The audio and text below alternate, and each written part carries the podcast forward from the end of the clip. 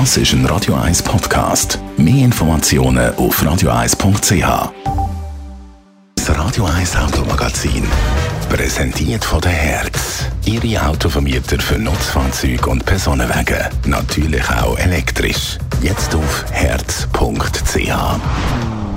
Andrea Auer, Autoexpertin von Comparis. Passend zum heutigen Herbstanfang reden wir über die Wildsaison, aber nicht die auf dem Teller leider, sondern die auf der Straße. Es gibt jährlich rund 20.000 Unfälle mit Wildtieren auf Schweizer Straßen. Wie würden sich dann so Wildunfälle verhindern lassen? Ja, wichtig ist sicher gerade jetzt und in den kommenden Wochen am Abend und am Morgen in der Dämmerung besonders aufmerksam sein. Das heisst, gerade in der Nähe von Wäldern, von Hecken oder von Maisfeldern Tempo reduzieren, immer auch die Schilder für den Wildwechsel beachten und sich immer auch bewusst sein, dass Tiere am Strassenrand oder auf der Straße unterwegs sein und wo ein Tier ist, da folgen meistens auch mehrere oder weitere Tiere. Und dann, was auch hilft, ist Fernlicht einschalten. So erkennt man ein Wildtier auf der Straße nämlich früh genug. Stimmt das eigentlich, dass ich auf keinen Fall ausweichen darf, wenn mir ein Tier vor das Auto springt? Ja, also natürlich, wenn immer möglich, sollte man Unfälle mit Tieren mhm. vermeiden. Aber wenn einem ein Tier vor das Auto kumpelt, dann sollte man unbedingt eine Vollbremsung einleiten und auf keinen Fall ausweichen. Weil wenn dann dafür in den nächsten Baum fährst oder noch schlimmer in Gegenverkehr, dann kann das durchaus weitreichendere Schäden verursachen als mit einem Wildtier. Mhm. Und ähm, außerdem hat es auch versicherungstechnische Gründe.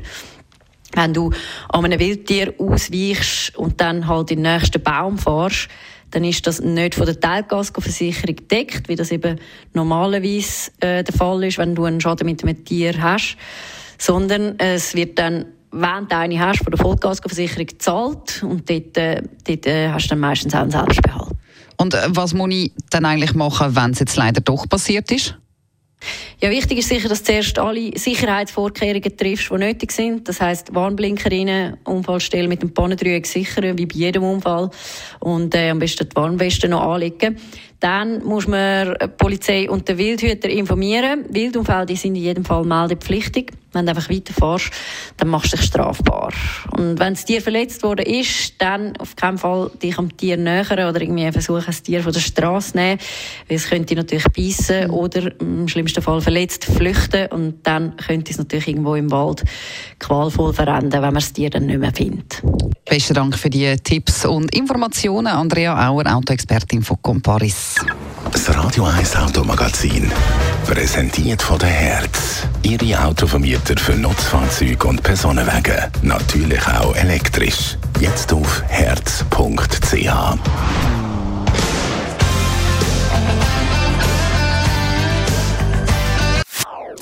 Das ist ein Radio 1 Podcast. Mehr Informationen auf radio1.ch.